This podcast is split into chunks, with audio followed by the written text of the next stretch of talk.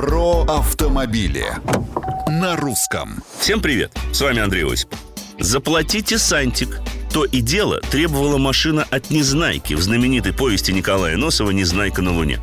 Как же близок был автор к современной реальности, где платить скоро придется не только за каждый литр воды из душа, но и, например, за активацию какой-нибудь системы или функции в автомобиле.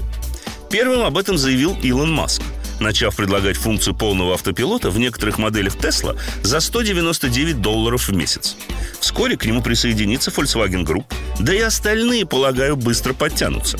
Что ж, в целом это вполне укладывается в современную стратегию развития автопрома, когда производители зарабатывают не столько на самих машинах, сколько на запчастях и опциях.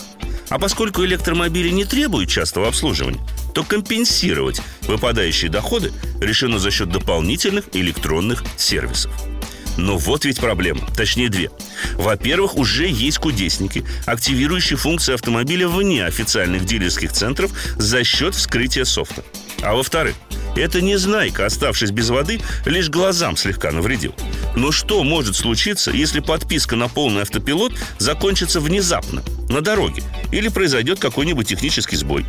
Наверное, именно поэтому та же Тесла, предлагая подписку, говорит, что водитель все равно сам должен все контролировать и, соответственно, за все отвечать.